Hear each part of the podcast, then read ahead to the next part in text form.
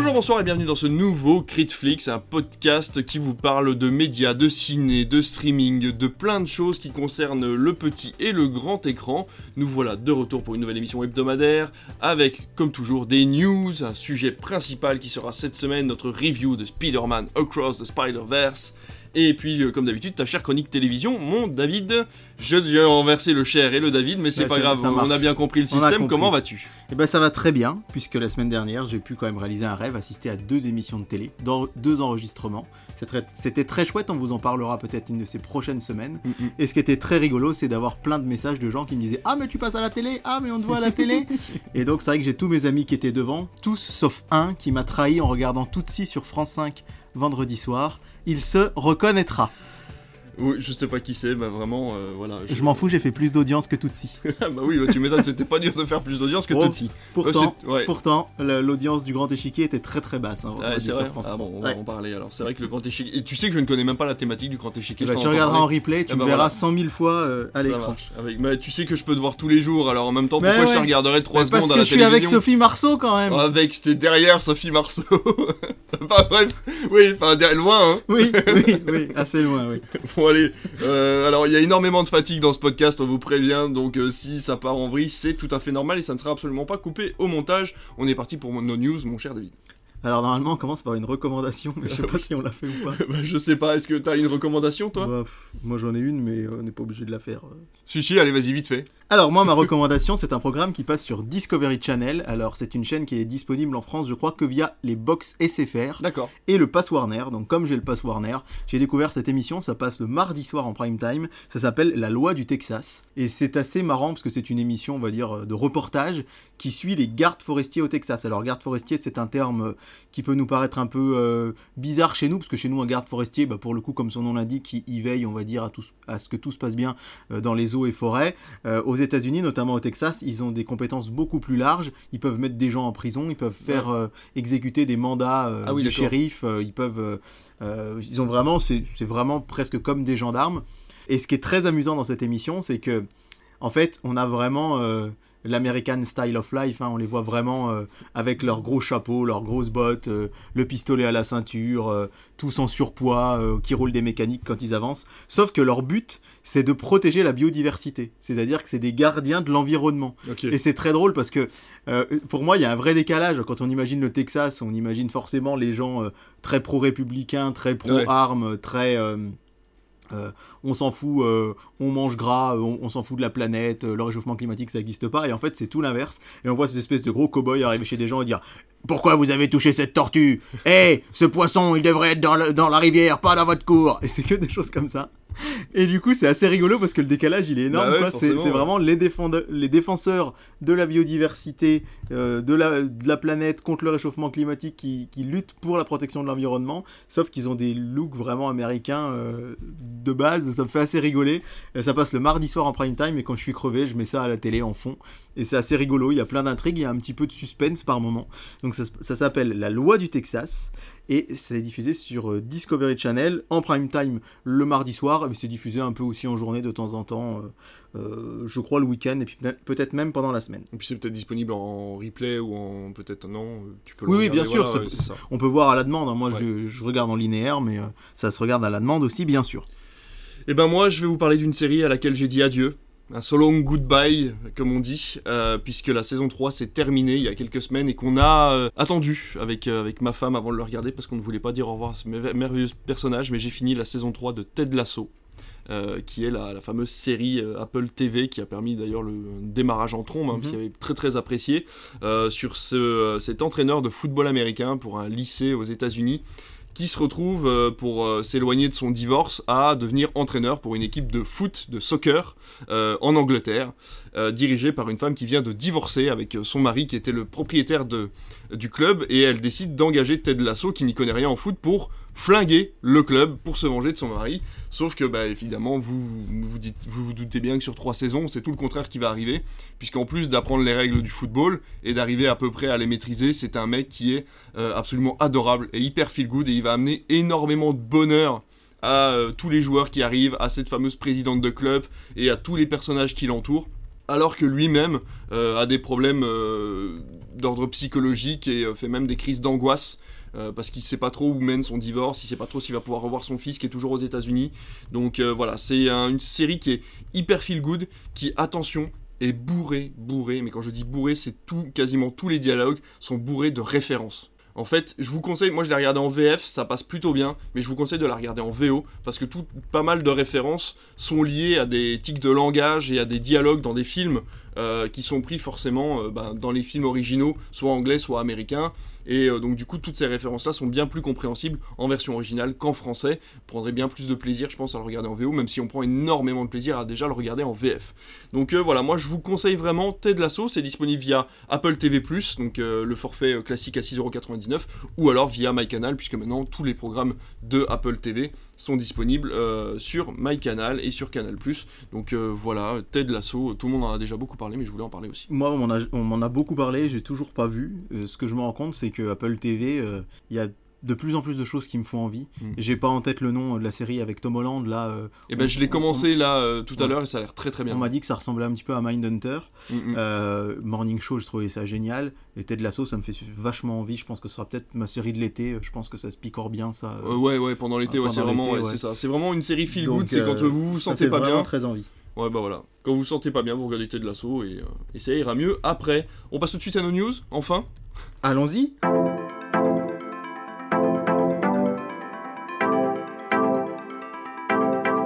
Allez, les news, c'est moi qui vais commencer parce que j'ai envie, et puis c'est comme ça, c'est moi le chef. Et je vais vous parler du line-up qui va arriver sur Amazon Prime Video, puisque pendant une heure, le gentil CM de Prime Video a lâché des infos sur ce qui va arriver sur la plateforme dans les mois à venir, à commencer par exemple par un documentaire sur Squeezie.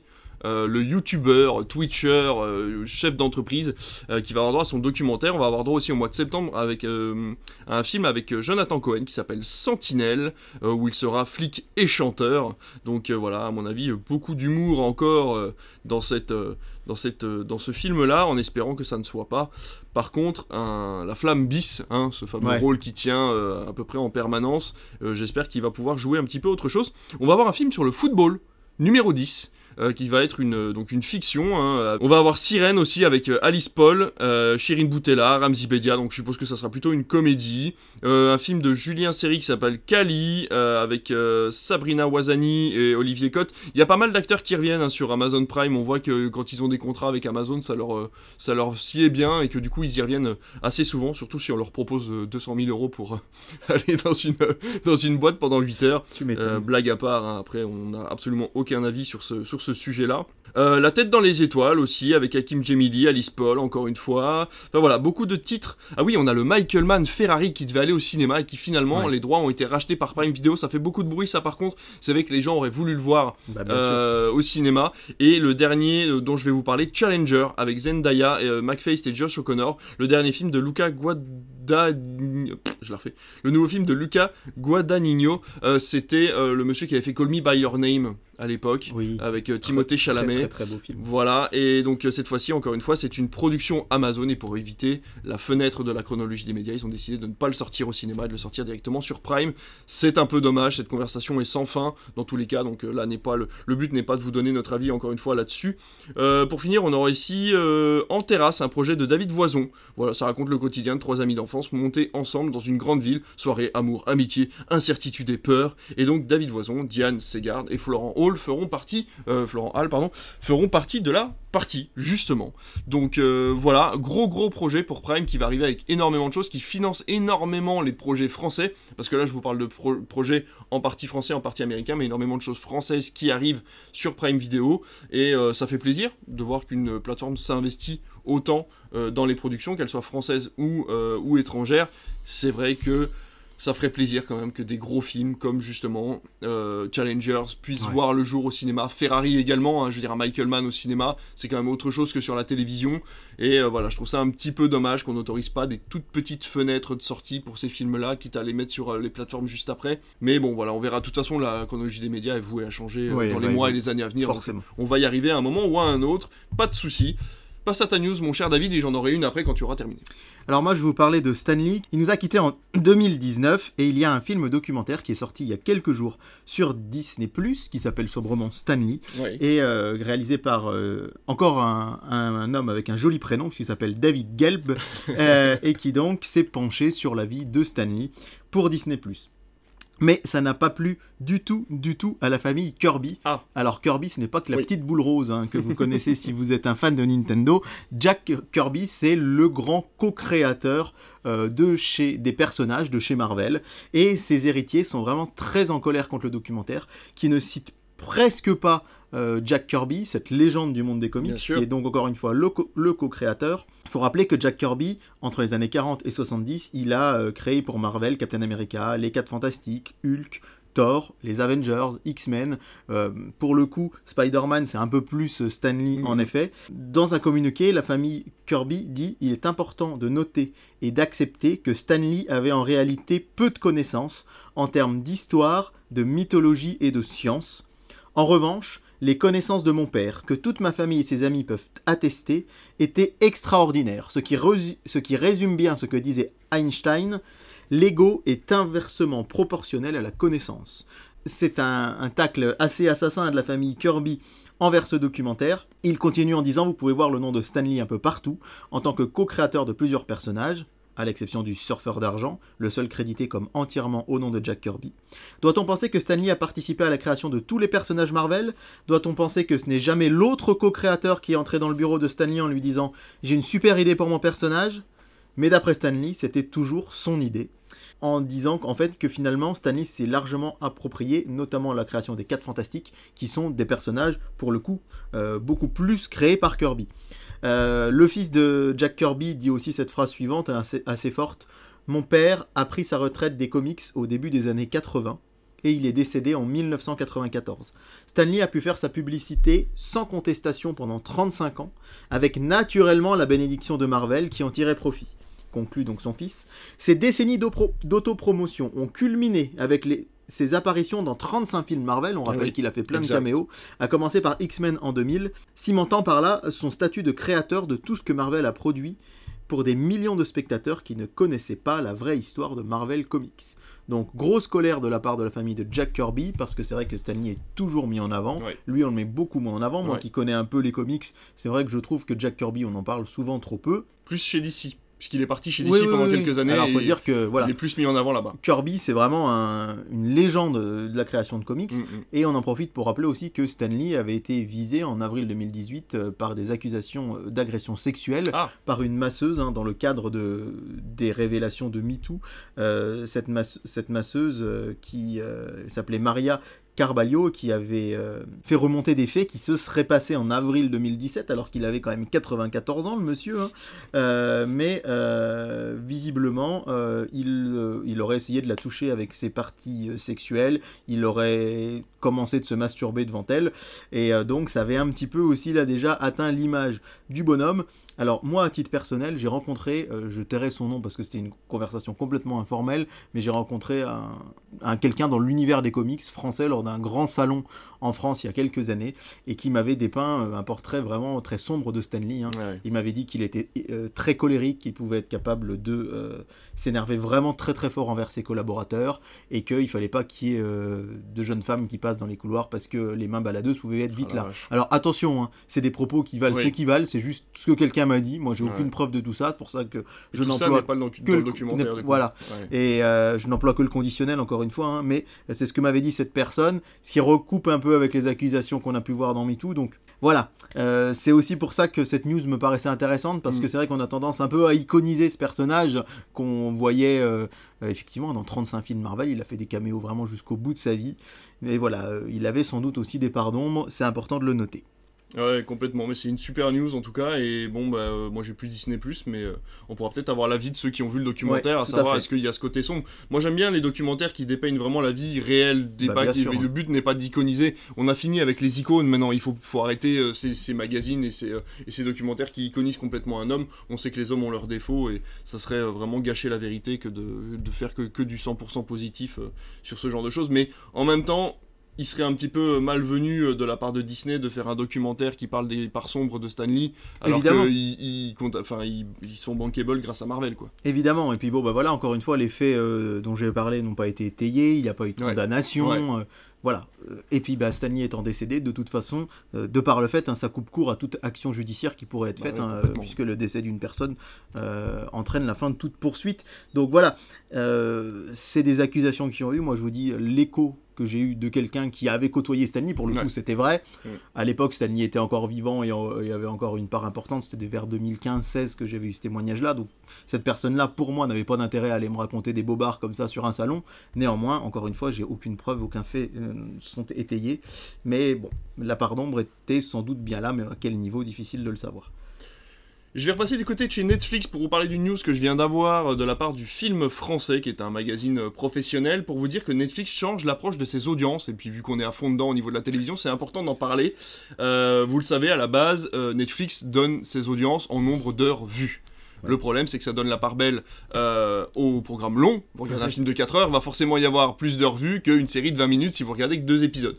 Donc, ils ont décidé de faire autrement et de compter maintenant euh, le nombre d'heures totales divisé par la durée de l'œuvre. D'accord. Donc ça permet d'avoir une moyenne plus raisonnable et surtout euh, plus d'équité. Et donc ça permet aussi de changer les fameux tops.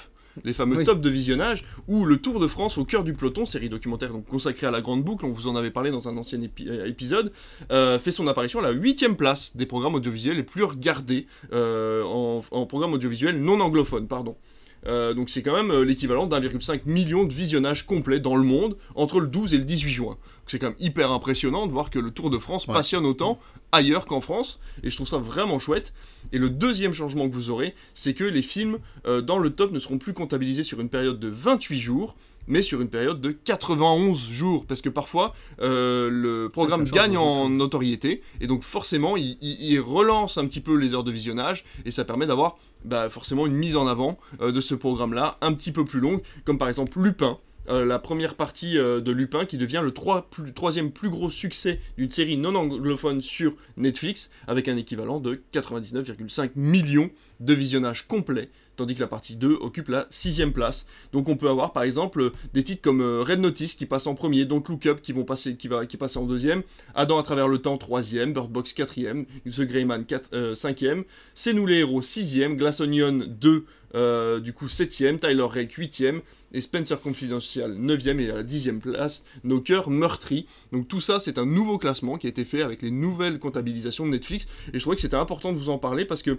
ils se remettent en cause en fait de temps en temps euh, au niveau de leurs audiences, et ça permet de changer les tops et de faire revenir des programmes auxquels on s'attendait pas. Juste un petit mot sur la série sur le Tour de France que j'ai pas encore commencé, mais je pense que je vais pas tarder parce que la grande boucle ça commence dans une dizaine de jours et moi je suis vraiment fan pour le coup. Ouais. Et j'ai eu deux échos de deux personnes, euh, je peux le citer, de- enfin en citer une du moins, dont mon petit frère qui, euh, qui ne suit pas du tout le vélo. Il aime bien, euh, si le Tour de France passe, on va le voir ensemble sur le bord de la route, mais il suit pas du tout. Et il m'a dit c'est absolument génial. Il me Ah dit ouais. j'ai été happé par la série, comme il a été happé par Formula One alors qu'il ne suit pas la Formule 1. Ouais, ouais. Et maintenant du coup il suit la Formule 1 D'accord. et là, bon, bah, il va bosser en juillet, mais ça lui aurait presque donné envie de regarder le Tour de France, tellement il a trouvé que la série était super bien faite. Ah, c'est Donc, moi, je, je suis vraiment enthousiaste aussi à l'idée de la regarder parce que, voilà, j'adore le Tour de France et, et je pense que ça doit être super, super intéressant. Mais visiblement, il y a beaucoup d'enjeux. C'est aussi très euh, mise en scène, hein, comme Formula One. La mise en scène, euh, enfin, comment dire, c'est, tout est, est réel, évidemment, c'est du reportage, mais le montage et la réalisation Ouais. font qu'il y a des vrais enjeux, des tensions, et ça, c'est chouette.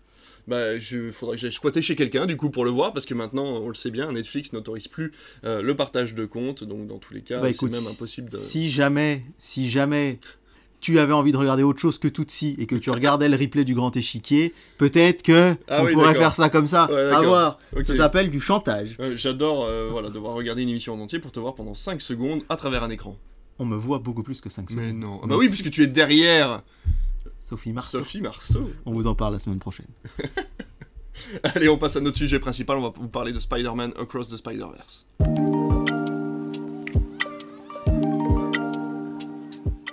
Le film est sorti il y a très peu de temps au cinéma, on va essayer de vous en parler, de vous donner notre avis, même si énormément d'avis sont déjà sortis sur internet, mais on sait que vous ne comptez que sur le nôtre, donc il fallait qu'on vous le donne, bien entendu. Spider-Man Across the Spider-Verse, c'est la suite de euh, Spider-Man New Generation, euh, c'est le titre qu'on a eu en France. Ouais, ouais, un peu euh, bizarre. hein, et qui en, aux États-Unis était Spider-Man. Into the Spider-Verse. Into the. Spider-Verse, il me semble, Il me ouais, semble quelque chose comme ça. c'était Oui, c'était ça, Into the Spider-Verse. Et euh, donc, euh, le personnage principal est Miles Morales, un jeune homme qui se fait piquer par une araignée venue d'une autre, d'un autre univers, et il se retrouve à devoir ben, devenir Spider-Man, essayer d'apprendre à devenir Spider-Man avec, grâce à un Peter Parker dépressif et une Gwen Stacy qui est devenue Spider-Woman grâce à voilà, et tous ces, toutes ces personnes-là sont venues d'univers différents. Dans Across the Spider-Verse, le jeune Miles Morales se retrouve tout seul dans son univers, Gwen est partie de son côté, et le Peter Parker euh, que l'on a vu dans le premier épisode également. Euh, se passe euh, l'arrivée d'un nouveau méchant, appelé La Tâche, méchant fort sympathique et fort rigolo au début du film d'ailleurs, Il m'a beaucoup fait rire, et il s'avère que cette nouvelle entité peut passer à travers les univers. Et va ouvrir forcément des brèches. Et euh, la suite de l'histoire, on vous laissera. euh, bon, non, on va spoiler. euh, De toute façon, euh, là, on est sur la critique de Oui, film. oui, oui. On va pas, on va essayer de pas vous gâcher ouais, la surprise. On va mais pas, on va pas spoiler complètement, mais on peut aller un peu plus loin dans Voilà. l'intrigue. Ce qu'il faut savoir, c'est que du coup, à cause de ce qui s'est passé dans le premier épisode, une police du multiverse a été créée via des Spider-Man, les Spider-Man de tous les univers connus. Euh, donc il y en a, euh, bon, il y en a quand même un gros paquet. Et euh, donc du coup, cette police de Spider-Man s'occupe de fermer les brèches entre les multiverses. Malheureusement, cette fameuse tâche qui arrive à passer d'un univers à l'autre va rouvrir ces brèches et va créer forcément des, des problèmes dans tous les univers. Et Miles Morales va décider d'aller rejoindre cette fameuse police pour essayer de sauver les choses et de rétablir l'ordre initial. À peu près ça. C'est tout à fait ça. Bon. Et ben voilà. Qu'est-ce qu'on fait? Bon, pas bon Ou on dit ce qu'on pense et puis euh, voilà Ouais. J'ai adoré. J'ai adoré. J'ai passé un moment, mais absolument extraordinaire. Rien que l'introduction avec, Gwen- avec euh, Gwen Stacy, euh, où les couleurs changent en fonction des émotions du personnage.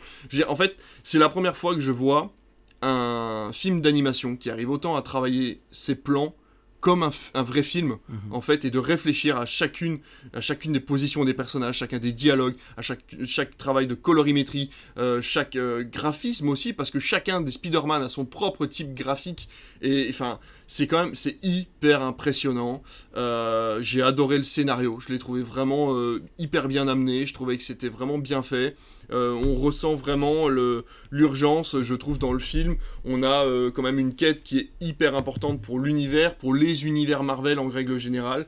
J'ai trouvé que les caméos étaient quand même relativement bien faits. Ils sont très nombreux, mais ils sont bien placés, je trouve, au bon moment. Ils sont pas trop lourds. Euh, des personnages dont on voulait voir une apparition sont là, mais ne font pas partie intégrante du scénario, ce qui aide beaucoup à la compréhension.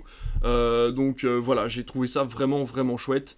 L'apparition de Donald Glover à un moment dans, le- dans le film m'a vraiment... euh, Enfin, j'étais tout retourné en me disant ah ben ça y est ça, y est- je peux voir un Spider-Man 4 avec Tom Holland ça me gêne pas parce que ce personnage est revenu enfin voilà j'ai il y a très peu de défauts au film, il y en aura c'est- très certainement, peut-être en discutant on va en trouver, mais euh, vraiment je suis sorti de ces 2h20 déjà en n'ayant quasiment pas regardé ma montre. Euh, c'est le- enfin voilà, c'est et cette fin en fait où on se dit mais attends c'est pas possible où est-ce qu'on en est là il y a encore plein de choses à résoudre et boum générique et là tu fais oh bah non euh, allez encore une heure de plus quoi donc euh, voilà j'ai vraiment vraiment passé un excellent moment euh, en tant que spectateur en tant que fan de Marvel en tant que euh, fan de cinéma tout simplement fan de film fan de films d'animation donc euh, voilà je, je te laisse la parole et puis je pense qu'on va échanger après ça Alors moi je dirais que c'était bien. Voilà, on passe à la chronique télé. non, j'ai vraiment aussi adoré ce Spider-Man. C'était vraiment très très chouette. À commencer évidemment par l'animation, ouais. qui est absolument magnifique. Ça tout le monde le dit, mais je pense que on est tous d'accord que c'est vraiment hyper impressionnant. Ouais. Et c'est audacieux. C'est pas de l'animation traditionnelle. Et qu'est-ce que ça fait plaisir? On a eu le cas aussi, alors dans une autre mesure, mais avec le Chapeauté 2 à Noël, qui avait osé Ouais. un type d'animation différent. Et là, pouah, on en prend plein les yeux, plein la gueule pendant 2h20.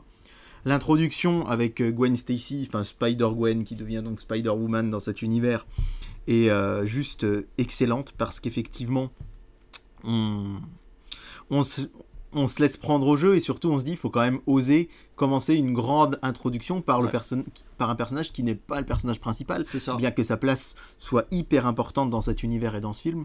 Donc rien que ça, j'ai trouvé ça absolument génial. Effectivement, tous les caméos, euh, cette scène où il y a le, cette, cette femme qui vient du film Venom, euh, oui c'est- c'est c'est vraiment marrant. Le fait qu'on ait même le Spider-Man, qu'on aille jusqu'à avoir euh, le Spider-Man version Tobey Maguire à un moment euh, qu'on aperçoit dans le film ou, euh, ou des jeux vidéo ou des, ou des jeux vidéo. Ouais, le Spider-Man des jeux vidéo. Quand on connaît un peu Spider-Man, alors moi je le connais un, un, un- Enfin, j'ai lu pas mal de comics, mais je suis loin d'être un pro euh, de la mythologie Spider-Man parce que forcément, un super-héros créé en 62 qui a eu des déclinaisons télé, comics, euh, cinéma à l'appel, j'en connais pas mal, mais pas tout. Et en fait, c'est hyper référencé. C'est-à-dire Ouais. que le gars qui connaît tout, ils, ils ont mis plein plein de choses, plein de le fameux Scar- Scarlet Spider à un moment euh, que j'adore, qui est vraiment euh, complètement au fond du trou. Euh, J'ai trouvé ça vraiment génial. Et surtout, pour moi, le gros point positif, c'est qu'on aurait pu faire tellement plus classique et consensuel avec Spider-Man que là, oser faire un truc à ce point euh, audacieux, Ouais. parce que c'est loin d'être grand public, et on l'a dit, hein, souvenez-vous, on en a parlé la semaine dernière, ou il y a 15 jours, les audiences de Spider-Man sur TMC ont été catastrophiques. Ouais. Et si le film d'animation Spider-Man avait été plus consensuel, plus classique, avec euh, le gentil qui tombe amoureux et qui Mm. a le méchant, et le méchant capture la, la chérie du gentil et après tout le monde va bien, enfin bon, bah peut-être que ça marcherait plus. Mais là, Sony euh, et Marvel osent faire quelque chose de très différent. De vraiment, c'est hyper osé de Mm. prendre le Spider-Man par ce prisme-là, Ouais. par le biais du multivers, qui est pas forcément quelque chose de d'hyper facilement compréhensible pour tous, avec ces vraiment ces enjeux tout long, cette espèce de, de police la Spider-Man qui Mm. c'est euh, absolument fascinant. Et je terminerai en disant que euh, je sais pas s'il avait été annoncé avant qu'il y aurait une suite euh, à ce film. Je sais pas si c'était dans les tuyaux Si, ou pas. si, si, mais euh, pas, euh, pas en tant que suite à ce point-là. Ouais. C'est-à-dire que ça devait être un troisième opus. C'est-à-dire que moi, j'ignorais complètement qu'il allait avoir un troisième film. Et pour le coup, quand j'ai regardé ma montre à la fin et que je me suis dit, non mais il reste 10 minutes, comment ils vont boucler Ouais, l'histoire? ça. va être forcément euh, bâclé et tout. Et là, paf, la fin. Et là, quand, la, quand j'ai vu la fin, je me suis dit, ok, chef-d'œuvre. Non, j'exagère, mais j'adore quand un film, tu. Ouais. Paf Ah, d'accord. Mais on ouais. parlait du diptyque des Ouais, trois mousquetaires, justement, c'est le même principe, quoi. C'est ça. De se dire qu'en fait, ben, à la fin, si tu le sais pas, enfin, euh, ma compagne et moi, on le savait pas quand on allait voir le film, on s'est, regardé deux. Mais non, mais ça s'arrête comme ça, abrupt.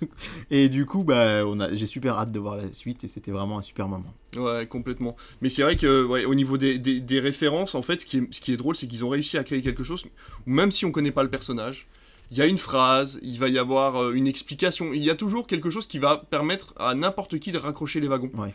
Et de se dire, ok, on m'a pas largué, je comprends le concept, j'ai pas la ref, mais je la comprends. Euh, donc ça, je trouve ça vraiment chouette. Il y a quelque chose de d'hyper cool. La relation entre les personnages est vraiment hyper intéressante dans le sens où on n'a pas, comme tu le disais, la relation copain-copine. Je tombe amoureux de toi, merci, au revoir, euh, on est un couple et puis basta. La relation Miles Morales-Gwen euh, Gwen Stacy est vraiment hyper intéressante. C'est une relation où les personnages se rapprochent, s'éloignent, on sait pas trop comment ça va finir, et peu importe, après tout, s'ils restent meilleurs amis, c'est très bien, s'ils se mettent en couple, c'est très bien aussi. Il n'y a pas de... euh, comment dire? Il n'y a pas d'intérêt à connaître l'orientation sexuelle des personnages. Et ça, je trouve ça vraiment très très bien. C'est-à-dire que d'habitude, dans les films de super-héros, on voit tout de suite si le personnage euh, va être hétérosexuel, homosexuel, il va être basé euh, blanc dans une belle famille, ou là. Mm. Là, vraiment, Miles Morales, je trouve que, que ça soit dans les comics ou dans le film, il est le, le parfait mélange de ce que peut être un personnage de comics moderne. Il a ses deux parents. Ses deux parents sont de deux origines différentes. Lui a sa propre façon de penser. Il vit dans une société moderne où tout le monde pourrait euh, se sentir à sa place. Ouais. Et euh, même si le personnage de Peter Parker euh, est hyper intéressant et toujours bien placé pour qu'on puisse s'identifier à lui, je trouve que Miles Morales fait mieux. C'est-à-dire que maintenant, on n'a plus genre euh, le simple personnage blanc, blond, euh, voilà, qui réussit à peu près dans la vie, et même s'il galère un peu. Là, euh, Miles Morales est vraiment très bien. Euh, le Peter Parker qui a réussi à avoir une fille et qui la met en. Comment dire en. Sur un, sur, un, sur un totem, enfin c'est c'est son trophée Ouais, quoi, et je trouve ouais, ça vraiment, vraiment excellent. Le, le fait qu'on puisse voir enfin Peter Parker et MJ heureux dans un univers, ça m'a fait plaisir, mais de ouf. Tu m'étonnes. Parce que depuis le, temps qu'on se tape des films où elle est obligée de mourir, où elle est obligée de partir, où ils peuvent pas être ensemble, et là ils ont trouvé euh, une cohérence, et voilà, donc vraiment, euh, tous les univers qu'ils ont choisis de mettre euh, en avant sont hyper bien choisis. J'adore le Spider-Man Punk. Ouais, il est Oh là là, il, est, tellement classe, tellement classe, et enfin voilà, donc on peut que vous conseiller d'aller voir Spider-Man. Des défauts, il y en a, dans tous les cas. Encore Oui. une fois, on vous le dit comme à chaque fois. Des, les films sont pas parfaits. Les- le, le lot de références peut peut-être vous agacer. C'est vrai que par moment, il, voilà, quand il arrive dans cette espèce de police de Spider-Man, c'est vrai qu'on s'en prend plein la Bah, tronche. euh, on a conscience de pas tous les avoir. Moi, le ça. premier, hein, je me suis dit, alors lui, attends, c'est qui déjà c'est ça. Et puis après, le film va tellement à 100 à l'heure que c'est difficile par la suite de se dire, euh, bah, att- de se rappeler de tel Mm. Spider-Man. Attends, ce Spider-Man-là qui a parlé à telle minute, c'était quel perso? Ça, à part quand j'aurai le Blu-ray, de me dire, ah, je m'épose. Mm. Attends, je regarde, c'est qui? Sinon, bah voilà, forcément, euh, on passe forcément à côté de références. Mais ça gêne pas pour Ouais, autant la non. compréhension de l'intrigue. Et pour finir, j'ai adoré le twist. Le twist quand tu te rends compte de, à la fin. Ah ouais, J'ai, vraiment, je me suis fait avoir. Ah, bah, mode, pareil, ah oui, d'accord, ok. Pareil. Mais c'est trop bien. C'est vraiment trop bien parce qu'ils y ont pensé et je me suis dit bah ouais moi j'y aurais pas pensé et en même temps ça serait venu à l'idée des fans à un moment ou à un autre de se dire bah non ça c'est pas cohérent et ça aussi c'est un avantage le film est cohérent Ouais. à aucun moment on se dit bah non ça marche pas à aucun moment il y a une technologie qui foire à aucun moment il y a un truc où tu te dis ça peut pas exister enfin bien sûr que ça peut pas exister c'est un homme qui tisse des toiles en pouvant, Ouais. en pouvant se coller au mur mais pour dire que les univers ont une cohérence vraiment alors que les derniers Marvel il y a plein de moments où je me suis dit ça colle pas Ouais. ça marche pas il y a des incohérences Là, il y en a pas et ça fait vraiment plaisir. Donc euh, voilà, merci, euh, merci à ce studio dont je ne connais pas le nom euh, d'avoir fait ce film-là parce que on a vraiment vraiment hâte de voir Beyond the Spider-Verse. Qui Est-ce que tu as une date Ouais, c'est mars 2024. Donc, ce Ah, c'est pas loin. Ils c'est ont vraiment loin. fait les deux en même temps. Ouais, ouais, quoi. c'est vraiment pas loin. Génial. Ah bah c'est Ouais, bien ouais, pour les fans alors. C'est Ouais. bien pour les fans et pour les gens qui ont aimé le film de pas devoir attendre encore deux ans. euh, pour pouvoir voir la suite, Euh, surtout qu'on en a entendu 4 là, c'était 2019 je crois le film, c'est ça? Ouais, c'est ça. C'était Ouais. Noël 2018, en Ouais, fait. donc, Donc, ça fait, euh, fin ça fait 2018. 4 ans, quoi. Ouais, ça fait quatre 4 ans. et là on va attendre à peine 6 mois entre les deux, donc on a vraiment hâte. Ouais. Ouais, un petit défaut du film, moi je trouve quand même qui est sur la cohérence, c'est quand on voit arriver Ezra Miller en flash qui a rebooté le film. ah non, c'est pas dedans ça. Ah, putain, Pardon. il me fait peur. Oh, ce con. Ah, ça pourrait être cool, dit là. quoi, Ezra Miller Oh non. le crossover ultime. Oh là là, non, oh euh, le, le- le- pour moi le, petit défaut, c'est la voix française de Stéphane Bach euh, sur Miles Morales. Ah, tu l'aimes pas, toi J'ai un peu de mal à, à- à rentrer dedans. Alors, c'est pas non plus au point de Malik Bentala dans Sonic, mais en plus, on sent que Stéphane Bach, il était un peu plus sous le feu des projecteurs en 2018, donc ils l'ont mis parce qu'on est... on le voyait plus. Là, sa carrière médiatique est un peu en Mm, mm. et du coup, il est toujours là. Et ouais, je trouve que la voix colle pas hyper bien à Miles Morales. Et vraiment, euh, comparativement à. euh, à la voix française de, de Shirin Boutella, qui pour le coup est pas non plus une comédienne de doublage de base Mhm. euh, pour Gwen Stacy, mais je trouve que, Ouais, ça marche bien. ça marche hyper bien. Stéphane Bach, j'ai un peu plus de mal. Kassovitz, c'est excellent Ouais. en, en, en Miguel O'Hara, hein, en Spider-Man Moi, j'adore ce 2099 en plus, qui est génial. C'est vrai que moi, la voix de Stéphane Bach mm, me dérange un petit peu. C'est- le mot est fort, mais je, je trouve que pour le coup, ils auraient peut-être pu prendre quelqu'un d'autre qu'un star talent. Et... Mais bon, par contre, j'espère qu'ils vont la conserver quand même parce que j'ai pas envie qu'ils ils la changent. Euh, là, je suis en train de me refaire les Indiana Jones en prévision du, de- du, du dernier qui arrive le 28 juin. Et, et c'est vrai que pour le coup, on a euh, dans le 1, le 2 et le 3, on n'a jamais la même voix finalement. Ah ouais, hein. Là, compliqué. un, c'est un doubleur euh, particulier. Dans le 2, on a Francis Lax qui double et, Harrison Ford aussi dans Star Wars. Et dans le 3, on a Richard Darbois qui a toujours sa voix actuelle. Et du coup, bah, ça fait un peu bizarre quand la voix Ouais. change entre les films. Donc, pour le coup, autant qu'il garde la même, même si c'est vrai que ça peut être un petit peu, euh, un petit peu déstabilisant euh, quand on n'est pas forcément euh, très habitué. quoi. J'ai hâte d'en parler d'ailleurs de ce dernier Indiana Jones parce que en fait, moi je suis pas un grand fan et j'ai essayé de regarder Le Temple Maudit la dernière fois sur M6 et le premier quart d'heure m'a vraiment déçu quoi.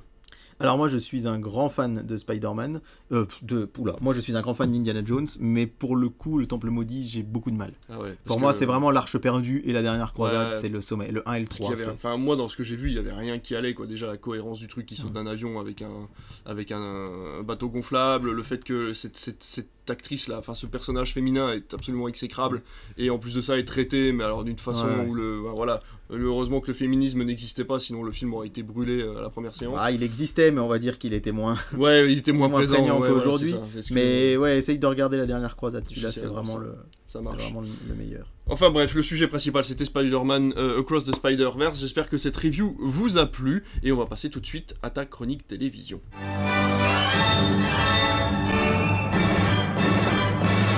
Alors la chronique télé, mon cher David, qu'ont regardé euh, les Français ces dernières semaines Parce qu'on va devenir, euh, il faut qu'on continue, hein, on va peut-être devenir euh, le fournisseur officiel des audiences de la semaine. hein, donc Qui sait? Alors du coup on va remonter un petit peu, hein, puisque la semaine dernière on a enregistré lundi, là on Ouais. est mercredi, donc ça Ouais. fait pas mal de jours à couvrir. On va commencer par le mardi 13 juin, où la finale de Colanta a été battu par Tandem une fois encore. hein, décidément, euh. Tandem, c'est vraiment, ça cartonne. Ouais. Euh, donc euh, voilà. C'était le dernier épisode, non? Ouais, c'est ça, c'était le dernier ça. épisode, 4 millions 3 contre 3 millions 7 pour Colanta. le cinéma sur M6, nous finirons ensemble la suite des petits mouchoirs, 1 million 364 000, c'est pas terrible. À noter que Solo fait 690 000 euh, sur TFX, C'est pas si mal. Ce qui le place devant TMC et les reportages de Martin Veil. Euh, et euh, c'est à égalité hein, avec Braquage à l'italienne sur Sister, qui fait aussi 690 000. C'est devant Rambo 3 sur W9, donc effectivement, c'est pas si mal. Pour euh, le jour de mon anniversaire, et bien évidemment, les gens n'étaient pas devant la télé puisqu'ils étaient tous chez moi.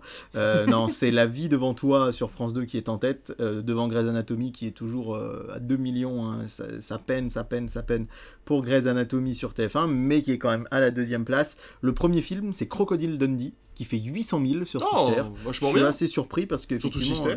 ouais, ouais, ouais, ouais. Moi, c'est un film que je connais pas trop et du coup, c'est vrai que c'est quand même. C'est un bon score.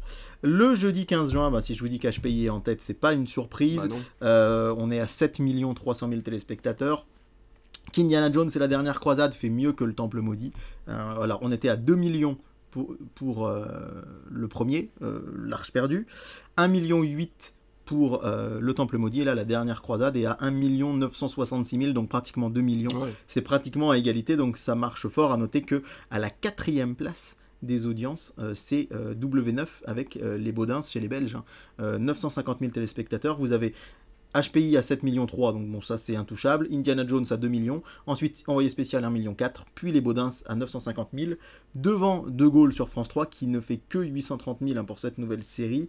Et puis après ben, on- 600 pour Don Camillo, 545 000 pour le Transfor- Transporteur 2, 325 000 pour Catwoman. Et puis ben, euh, la grande vidéo partie sur Gulli qui ne fait que 70 000 téléspectateurs. Euh, voilà, on le dit, on le cite souvent quand on est à moins de 100 000, c'est quand même vraiment ras et pas crête. Du foot avec euh, en tête des audiences vendredi soir avec Gil- Gibraltar France, euh, 4 951 000 téléspectateurs, ce qui est un très bon score Ouais. pour un match avec une toute toute petite équipe. Hein, c'est pas faire de l'ombre à Gibraltar de dire que c'est vraiment une équipe de foot qui n'est autorisée en programme officiel que depuis une dizaine d'années et qui est vraiment dans le fond du classement FIFA. Donc l'affiche n'était pas forcément très alléchante. Ouais. Puis C'était Donc, pas de bol pour euh, eux de tomber sur la France. Bah hein. euh, oui, oui. Enfin, il- le tirage au sort fait qu'il tombe forcément contre une grosse Oui. équipe à chaque fois. Mais bon, euh, voilà, 5 millions de téléspectateurs, c'est très bien. Et c'est devant Tropique Criminel qui fait 4 millions aussi. Ah, c'est chaud par contre de voir euh, qu'un match de foot de ouais. l'équipe de France arrive euh, à les euh, Ouais. par rapport à une c'est série. euh, C'est ça. Et à la troisième place, le grand euh, Cauchemar en cuisine, pardon, sur M6. Ce qui fait qu'on a, euh, avec 1,5 million, ce qui fait qu'on a euh, 10 millions de téléspectateurs, on va dire, qui se répartirent sur les trois premières chaînes. Et donc, ma présence sur France 3 n'aura pas boosté les audiences, même si beaucoup de gens de ma famille et des amis ont regardé le grand échiquier. ça Et qui fait, quoi à peine un euh, million de personnes Ça fait 728 000 téléspectateurs, Ah, bah, donc il y avait vraiment que ma famille devant la télé. non, 728 000, c'est vraiment bof. Après, je vous en parlerai la semaine prochaine, mais pour assister aux coulisses de l'émission, c'est une émission qui coûte très cher, Ouais. dont la production est énorme. Euh, J'ai croisé notamment le, le responsable des divertissements de chez France Télé qui, qui chapeautait tout ça, et c'est vrai qu'on se dit, c'est pas cher payé 728 000, mais pour une émission qui diffuse de la musique classique, euh, de l'opéra, au milieu de choses plus connues, bon bah voilà, euh, 728 000 c'est peut-être déjà pas si mal. France 3 est quand même quatrième, euh, et après ben, Tutsi fait 470 000 téléspectateurs, on est plus bas hein, sur France 5, mais devant l'inspecteur La Bavure de Coluche euh, sur TF1 série film. Et euh, donc voilà pour ce qui est euh, des audiences de vendredi soir. Samedi, c'est le rugby qui est en tête, un final du top 14, Toulouse-La Rochelle, euh, 29-26, c'est pas les audiences, c'est le score du match. Euh, pour Toulouse qui est donc été de nouveau champion de France, euh, 3 534 000 téléspectateurs. La surprise, c'est que la chanson de l'année, qui est quand même un programme phare de TF1, n'arrive Ouais. qu'à la troisième place avec 2 millions 5. C'est plutôt bien produit, c'est plutôt bien foutu et c'est en direct et c'est assez rare de le noter. Donc c'est un peu dommage. Ils sont battus par meurtre à Blois. Euh, J'ai visité Blois il y a euh, trois semaines et, et je ne suis pas mort. Donc comme quoi le titre euh, ne veut rien dire. Et t'étais dans j'étais- l'épisode J'étais aussi pas dans Ah l'épisode. J'étais pas Ça dans. Euh, mais bon, voilà pour ce qui est des audiences de ce soir-là. Dimanche, c'était notre duel du dimanche soir, un petit peu décevant. Alors, j'ai une, j'ai une, euh, une assez grande visibilité sur les duels du dimanche, puisque là, je les ai quasiment jusqu'au 10-12 juillet. Et je peux vous dire qu'on va pas forcément beaucoup vous manquer cet été, parce que quand je vois euh, les, les, les, films qui sont... Mais on vous l'a dit, hein, l'été, c'est une période particulière, on y reviendra plus en détail la semaine prochaine. Mais franchement, je me dis que bon... on pourra se faire un récap au pire fin voilà. août, euh, voilà. Vivement, vivement en septembre que je puisse vous raconter les audiences plus on fera toutes les audiences jour par jour, du 1er juillet jusqu'au 31 août. 43 heures d'émission. Donc le duel du dimanche soir, il est largement remporté par France 2 avec Envole-moi, Mm. 3 millions 2. Euh, on l'avait dit, c'est un film inédit, c'est un film plutôt touchant, plutôt mignon, euh, qui nous Ouais, avait ouais. euh, plutôt euh, pas déplu. Mais par contre, Justice League fait quand même 2 millions 7. hein. Euh, c'est plus que Ant-Man ou Ant-Man et la guêpe dont on avait parlé, etc. Donc, comme quoi, euh, on va encore revenir sur cette curiosité, c'est si le Justice League de Josh, Josh Whedon ne plaît pas aux fans, eh bien visiblement pour le grand public, c'est plaisant. Et Bien souvent sûr. on l'oublie ça, c'est-à-dire Mm. que il y a longtemps que cette version euh, Josh Whedon elle est jetée à la poubelle par tout le monde et que tout le monde dit c'est nul, c'est pourri, c'est machin. En attendant, c'est un des films de super-héros les plus diffusés à la télé dans les films sortis récemment et à chaque fois ça marche. Donc euh, faut toujours un petit peu sortir de cet entre-soi cinéphile qui voudrait que euh, parce qu'on n'a pas aimé, euh, les gens n'aiment pas. Bah écoutez, si les gens aiment, euh, c'est l'essentiel, mais c'est surprenant. hein. 2 Ouais. millions 7 pour Justice League, Ouais, euh, qui fait plus que Godzilla Kong, qui fait plus que euh, que euh, Le Mans 66, Ouais. euh, qui fait plus que plein de films dont on a parlé récemment. C'est assez assez surprenant. Après, pour le reste des audiences, euh, on a un très joli score pour Bumblebee avec 550 000 téléspectateurs sur Sister. Ouais, j'étais comme, devant, quoi, j'étais devant. comme quoi les gens y sont attachés. Sister qui est devant W9 avec Ah. les dents Pipi et Oli, donc euh, c'est quand même la, grand, la petite sœur qui bat la grande sœur, donc c'est pas rien du tout. Et puis toujours Chicago Fire en dessous des 100 000 sur ces stars dans le fond du classement. Lundi soir, euh, France-Grèce, une affiche un peu plus alléchante.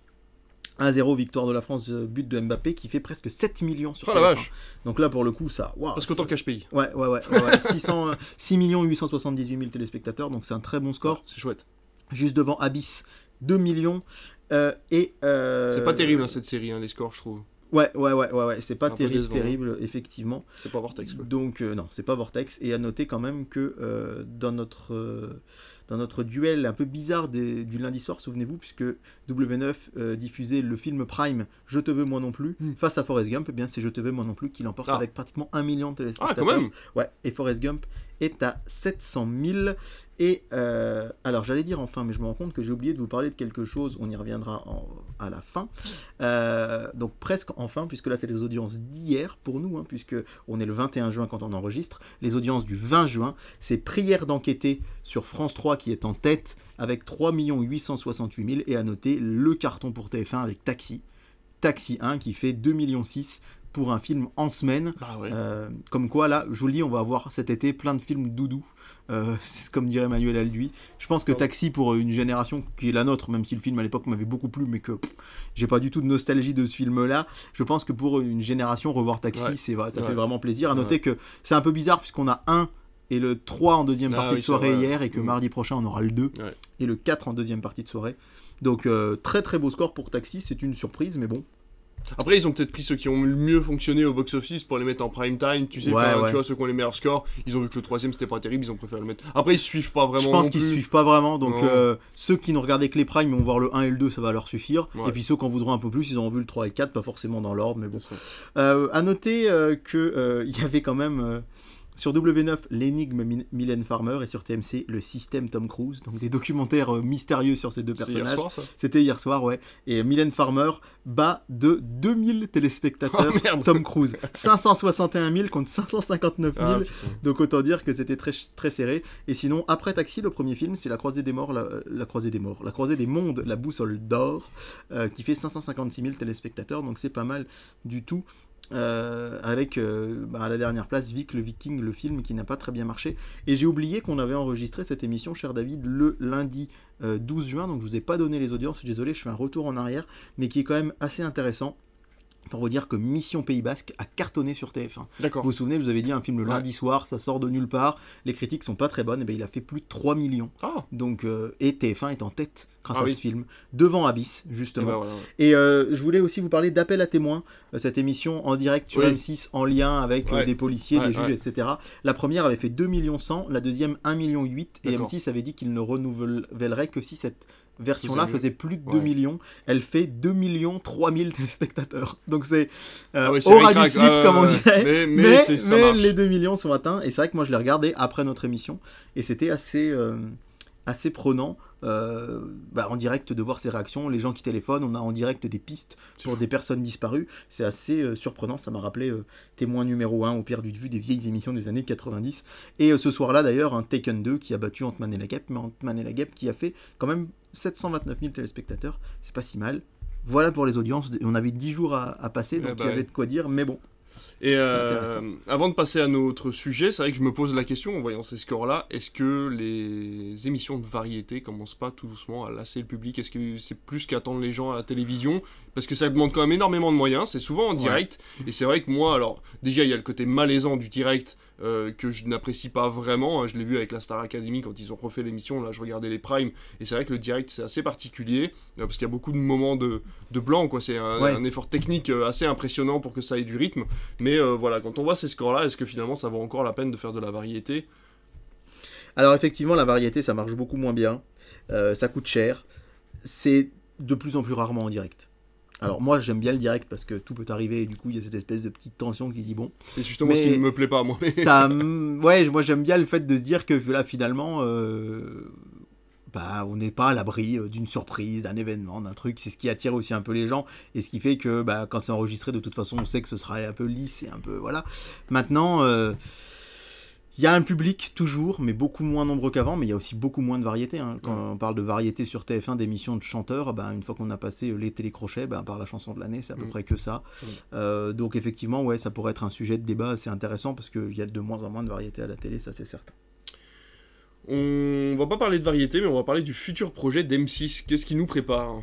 Alors M6 euh, pour la rentrée et euh, de manière générale, hein, on va le dire pour, pour euh, l'année à venir 2023-2024, il y a plein de nouveaux programmes qui sont prévus. Alors c'est CG Scoop hein, qui a sorti euh, ces infos, on, on parle souvent de lui mais il y a quelques jours. Euh, je vous parlerai de celle de cet été la semaine prochaine puisque je pense que je ne ferai qu'une grosse news télé pour vous parler des nouveautés, des nouveaux programmes et Mm. des programmes de flux qu'on aura l'été. Là on va, parler, on va aller un peu plus loin euh, pour vous parler de ce qui va se passer à la rentrée. Vous aurez notamment une relance du euh, pensionnat, euh, une émission où on va replacer des jeunes dans les conditions, on va dire, scolaires et d'internat des années 50-60 qui devrait revenir. Donc bon, ça c'est quelque chose, on va dire qu'on attendait, qui est revenu, qui est reparti. C'est un peu un classique, ça marche plutôt bien, mais en tout cas, il va y avoir des choses un peu plus audacieuses, et je pense notamment à The Perfect Perfect Pictures. En fait, c'est un format dans lequel des célébrités vont s'affronter autour de la photographie. L'idée, ce sera d'arriver à faire la meilleure photo Ah euh, et on aura donc des stars qui vont, euh, qui vont s'affronter. Euh, vous allez aussi avoir un, quelque chose que je trouve assez marrant, c'est Destination X. Destination X, c'est pas un film porno, mais euh, c'est un peu le principe de GeoGuessr. Je sais pas si tu connais ce jeu, si vous connaissez ce jeu Ouais. sur internet où en fait on a une photo et il faut deviner où on est dans, dans le monde. Et là en fait on va avoir des gens, alors je- a priori ce sera des célébrités si je dis pas de bêtises, Ah. qui vont être emmenés en avion quelque part dans le monde. Parce que le pro- programme d'origine était fait avec des inconnus. C'était un genre de Colanta version Voilà, ouais. euh, soft, quoi. Alors, il y avait, ouais, c'était un peu ce principe-là, mais là, c'est vraiment quelque chose de euh, géographique. On va poser quelqu'un quelque part. Alors, peut-être que ça va être des anonymes, je peux me tromper, hein, mais on va poser quelqu'un quelque part et deviner où vous êtes. Donc, il va devoir essayer de, de, de deviner à la fin, de placer entre guillemets sur une carte. Bah, je pense que je suis dans tel pays à tel endroit, et peut-être que ce sera vrai ou non. Donc, moi, ça, je, je suis hyper enthousiaste à cette idée-là. Et euh, Je va te, y avoir- je te Oui. coupe. Euh, si ça t'intéresse, tu peux regarder une vidéo d'Amixem. Il l'a déjà fait. D'accord. Avec un, euh, ils ont fait ça avec euh, Link et Terracid. Ils sont partis en avion avec euh, des bandeaux sur les yeux. Euh, et on les a déposés, donc tous les quatre, je sais plus, je crois qu'il était avec Joyka lui. Ils Ouais. les ont déposés tous les quatre à des endroits différents par duo. Et euh, ils devaient être repérés, ils avaient 6 heures, je crois, pour se repérer sur une carte. Et celui qui était le plus proche euh, D'accord. gagnait. euh. Bah, tu vois, comme je regarde, je suis pas du tout Eh bah, YouTube, euh, bah, voilà, je connaissais pas ça. Et The Big Job Switch, c'est une émission qui va proposer à des Français qui en ont marre de leur métier de se reconvertir. Oh Ils vont les accompagner dans cette reconversion, donc ça peut être aussi intéressant. Mais le gros programme, euh, ça va s'appeler Sur la route des saveurs.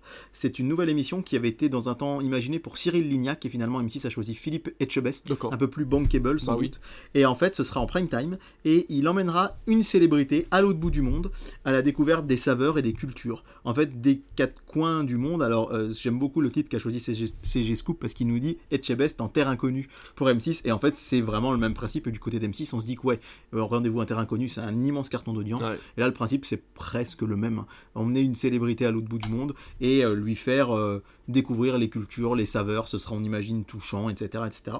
Donc, voilà une rentrée pour M6 qui s'annonce avec plein de nouveaux programmes audacieux, en tout cas. Et ça, c'est chouette. À noter que les chaînes de télé vont faire leur euh, conférence de rentrée dans les prochains jours. Donc, il y a sans doute beaucoup d'infos qui vont sortir. Et on sera là encore pour vous en parler prochainement. Une autre info qui est sortie, c'est enfin les droits de la Coupe du Monde féminine. Ouais, alors je vous en parle parce que c'est un peu notre fil rouge, aussi avec Plus belle la vie, hein, dont Oui, on a beaucoup parlé. D'ailleurs, petite news, Plus belle la vie, là, ça semble de, vraiment en très bon chemin. C'est Mm. quasi sûr que TF1 va le reprendre. Et il est possible que le, le créneau de diffusion soit assez surprenant, puisqu'on serait sur un tout début d'après-midi, après le JT, Ah oui. sur euh, l'ancien emplacement, on va dire, euh, Des Feux de l'amour. Ouais. Euh, parce que euh, on- la fameuse pré- pré-prime time dont on avait parlé après le JT, ce serait vraiment en concurrence avec Un si grand soleil qui marche bien sur France 2, et ce serait plus casse-gueule. Ouais. Enlever Demain nous appartient ou Aussitôt commence, c'est pas l'idée, mais le mettre en début d'après- d'après-midi, ça permettrait aux gens, bah, le public habituel hein, de Plus belle la vie, plutôt des retraités, 13 heures. de pouvoir regarder ça après le 13h, entre guillemets, avant la sieste. Et aux plus jeunes, il y a beaucoup de jeunes qui sont fans, de toute façon, de pouvoir le, voir, le revoir en replay. Donc, euh, donc voilà, je pense que euh, il y a l'idée est peut-être pas mauvaise. Concernant la Coupe du Monde de foot, on sait enfin que les droits vont être divisés entre M6 et France 2. C'est acté, c'est validé. Si vous êtes abonné au journal L'équipe, il y a un très long article, euh, entretien avec euh, Nicolas Tarverno, le président de M6, euh, dans lequel notamment il tacle Marie Portolano, qui quitte le meilleur pâtissier pour Télématin. Il dit on voit que c'est une journaliste sportive car elle court très vite de chaîne en chaîne, Euh, très sympathique, mais euh, Il a dit aussi qu'il était, le, le formateur des, ouais voilà des ouais. prochaines. Qu'il allait faire payer les- Ouais, voilà, c'est ça. les- les droits de formation. Alors, il n'y a aucune info sur le montant. Euh, on sait que, la- alors pour info, TF1 en 2019 avait payé 19 millions d'euros les droits. Là, on sait que la FIFA réclamait 10. De ce qu'on se dit, alors rien d'officiel, il y aurait eu environ 3 millions 5 par chaîne. Ça ferait à peu près 7 Ouais. pour la diffusion. Et donc, on va dire petit point positif quand même pour les chaînes, c'est que les groupes sont faits euh, de la Coupe du Monde et on sait que euh, le hasard, mais vraiment le hasard, fait que les trois matchs de l'équipe de France féminine, en tout cas euh, pour le tour préliminaire, pour le premier tour, seront en prime time en Nouvelle-Zélande, ce qui implique qu'elles so- seront diffusées à midi chez nous. Ah Donc midi déjà, c'est pas 4 Ouais, heures du matin. ouais, ouais, ouais. Par contre, c'est vrai que ça fait tiquer un peu du côté de France 2 parce que ça, ça veut dire que euh, si le match est diffusé à midi, il n'y a, pas de il y a journal. pas de journal. quoi. Et on sait qu'un JT de télé, de toute façon, fera plus d'audience qu'un match de football féminin. Donc peut-être que ça pourrait être basculé sur France 3. Pour l'instant, les chaînes n'ont pas réparti les lots. C'est-à-dire qu'on ne sait pas quels matchs seront sur M6, quels matchs seront sur France 2. Et France 4, non? Euh, a priori, ce serait France 2, France 3 Ok. pour euh, France Télé. En très grande partie W9 pour M6, Bah, avec quelques matchs sur Les M6. spectateurs sont habitués à regarder du football Ouais. féminin sur C'est W9, ça. donc c'est pas un problème. C'est ça, on rappelle qu'il y avait eu un carton d'audience par contre pour la Coupe du Monde 2019, Mm. mais que c'était en France. Eh oui. Donc il y avait un gros intérêt, un gros intérêt pardon. Et euh, à l'ép- à l'époque, euh, M6 avait choisi de surfer sur ce, sur ce succès puisque deux mois après la Coupe du Monde, le premier match amical de l'équipe de France, ils l'avaient mis sur M6. Ok. Mais ça avait été un gros flop. Et Ah, du coup, ils sont repassés sur W9. Donc là, voilà, on sait que je pense l'équipe de France risque d'être sur M6 Mm, mm. et euh, les enfin voilà sur M6 ou sur France 2 France 3 et les plus petites affiches sur W9 Euh, a priori euh, je vais euh, je, je- je meuble un petit peu le temps que je retrouve euh, le tweet dont je voulais vous parler euh, par rapport à cette Coupe du Monde féminine c'est que euh, tous les matchs ne seront pas diffusés euh, sur les chaînes du groupe. Et ça, ça peut paraître un petit peu surprenant parce que c'est bien France 2 et M6 qui ont acheté ça, mais on n'a qu'un certain nombre d'affiches. Alors j'essaye d'avoir le nombre exact euh, pour ne pas vous dire de bêtises, parce que c'est quand même bien de ne pas dire de bêtises quand on est à l'antenne, mais voilà, je, je défile. Voilà. Il y aura a priori 36 matchs qui seront pro- proposés en linéaire D'accord. et 20 les 28 autres matchs. Alors, en gros, les 36 matchs diffusés, ça correspond peu ou prou aux matchs qui, qui seront en direct après 9h du matin Ok. qui seront soit sur France 2, soit sur France 3, soit sur M6, soit sur W9. Et les 28 autres matchs, qui sont plutôt des matchs du coup qui seront diffusés la nuit, entre 3h et 7h du matin, Ah ouais. seront en direct sur Sisplay ou sur France.tv. pour euh, éviter aux chaînes d'avoir à déployer un immense dispositif pour une audience confidentielle. Bah forcément, ça fera encore moins d'audience, mais on a l'habitude. hein, euh, Il y a beaucoup de compétitions. euh, je pense à la chaîne L'équipe qui a par exemple a les droits des qualifications à la Coupe du Monde. Ouais. Ils diffusent des grosses affiches et le reste c'est sur la plateforme L'équipe Live. Ouais. Et donc là, ce sera un petit peu le même principe. Donc voilà, on en sait enfin plus, on connaît les diffuseurs, on n'a pas la grille exacte des matchs par chaîne, ça ça arrivera dans le courant du mois de juillet, mais Nicolas Taverneau a dit que c'est pas parce que M6 avait attaqué France Télé euh, avec TF1 et euh, Free et Canal, euh, tout ça, qu'il n'entretenait pas de bonnes relations Oui, d'autre part. Donc voilà, ce sera un partage et un partage qui s'étendra, on vous en a parlé la semaine dernière aussi, à la diffusion du foot féminin. Globalement, les matchs de l'équipe de France seront partagés dorénavant entre France 2, France 3 et M6. Mm. Au-delà, et là aussi Nicolas Taverneau dit que c'est bien aussi pour eux de pas forcément tout diffuser Ouais. et qu'ils seront, euh, ils sont, ils sont trouvés sur un, ils sont tombés donc sur un accord financier. Oui, c'est vrai, parce que en fait, au début, il y a eu un, un espèce de micmac, parce qu'en fait, on attendait les droits de la Coupe du Monde, et en fait, les droits du football féminin Oui. a été accordé Ouais, juste, juste avant, et ça, les ouais. gens ont pensé, ont fait l'amalgame entre les deux. Nous, euh, enfin moi aussi, hein, je vais être franc Ouais. là quand j'ai lu la news, et euh, en fait, non, non, les droits de, de la Coupe du Monde ont été décidés juste après, mais finalement par les mêmes chaînes, donc la news reste la Ouais. même, sauf que c'est pas le même championnat, quoi. Exactement. On va finir ces news avec euh, CG Scoop encore une fois et on va partir de, enfin on va rester à la télévision mais on va partir sur les plateformes puisqu'on va parler de Prime Video et de LOL qui crie sort. Ouais, LOL qui crie sort, c'est une saison hors série de LOL qui rit sort, un spin-off exactement, spécial Halloween qui sortira, une spéciale Halloween qui sortira en octobre, avant une quatrième saison plus classique. Alors vous le savez, en plus en ce moment c'est vraiment dans la tempête, hein, avec la polémique, on en parlait tout à l'heure, Blanche Gardin. Euh, Ça se calme tout doucement, ça se calme tout doucement. Euh, mais on sait par exemple que Camille Cotin ou Marion Cotillard, qui étaient prévus pour la saison 4, ont euh, décidé de ne pas y participer.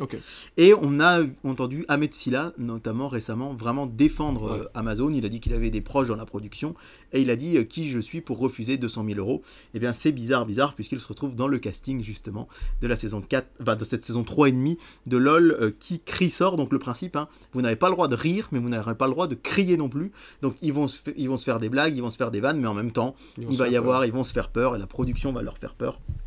Et donc, selon CG Scoop, qui a une liste qu'il dit pour l'instant non exhaustive, hein, mais il est toujours très bien euh, informé, Clément euh, Garin, euh, il y aurait euh, Gérard Darmon qui reviendrait. Ouais. Alors, c'est pratiquement que d'anciens visages de Bah oui, l'émission. hein. forcément, Ouais. pour un spin-off, c'est Voilà, normal. pour un spin-off, c'est normal. Bérangère Krief, qui était dans la saison 1, Ahmed Silla, Audrey Fleurot, d'HPI. euh, Ah, j'avais pas aimé sa prestation dans la. j'ai- Bah, moi non ouais, plus, pas ouais. trop.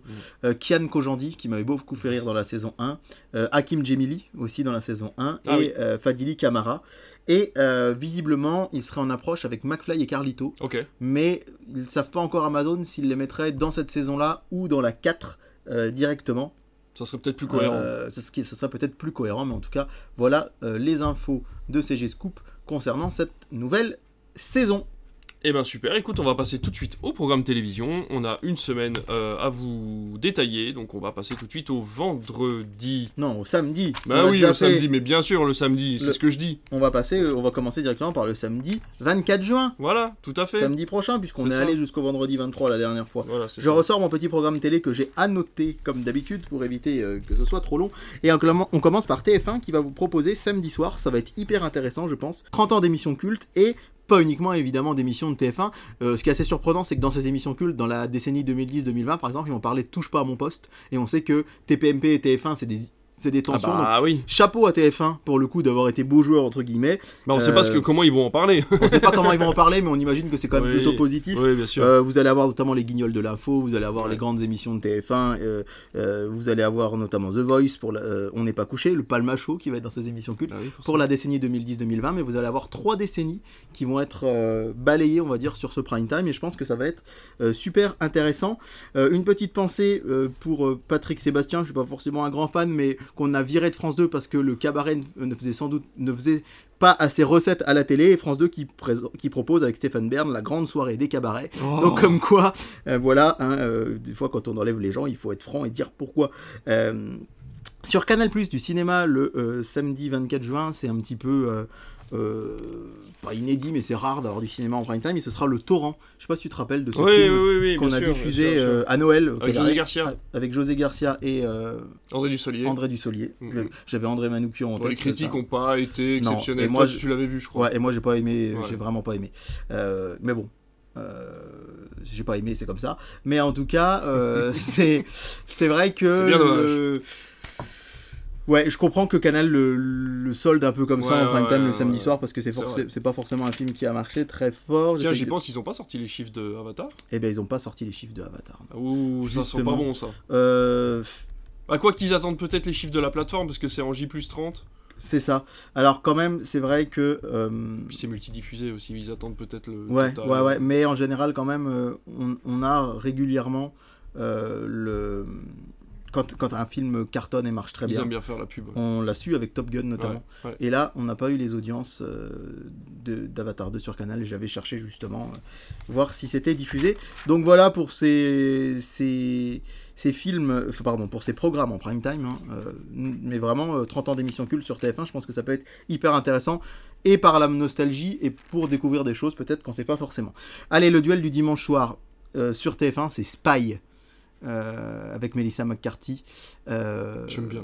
Moi, je l'aime bien. parce que On rigole. On l'a regardé il y a pas longtemps encore, nous, en, en Blu-ray à la, à la maison euh, Puis pour McCarthy, McCarthy, elle me fait mourir de rire. Moi aussi, j'adore cette actrice. Ouais. Et Spy, eh ben, aussi curieux que ça peut paraître, c'est un des films d'action les plus diffusés par TF1 ces dernières années. Ah ouais, Comme Justice League. Il cartonne. ok. Et c'est assez surprenant parce Bah qu'il n'a pas fait énormément d'entrées en salle. Bon, on l'avait vu avec Geostorm, souvenez-vous, hein, c'est Oui, pas euh, pour ça que. Mais voilà. Bon, bah c'est bien. Et en deuxième partie de soirée, Justice League euh, de. euh, Zack Snyder, 4h, ça finit à 4h45. Exactement, ouais. de Josh Whedon. Sur France 2, bah, effectivement, c'est la polémique, hein, un petit peu, on en a parlé, c'est J'accuse. Ouais, Euh, on a vu qu'il y avait un peu polémique sur les réseaux sociaux parce que euh, France 2 a attendu vraiment la fin de son créneau de, diff- de diffusion. Là, théoriquement, il était prêt à, à ne plus pouvoir être diffusé par la chaîne. Mais euh, bah, voilà, Manuel Aldu a expliqué que euh, on ne sépare pas l'homme de l'artiste, mais, mais en tout cas, on sépare l'homme de l'œuvre Mm. et que le film. Alors, moi, j'accuse, j'ai trouvé le film très qualitatif. Mhm. J'ai notamment dans mes dans mes études d'histoire, euh, fait beaucoup de, de travaux sur l'affaire Dreyfus et j'ai trouvé que le film euh, la suivait vraiment avec Mhm. beaucoup de minutie. C'est très bien réalisé. Maintenant, on sait tout ce qui est autour de Roman Polanski.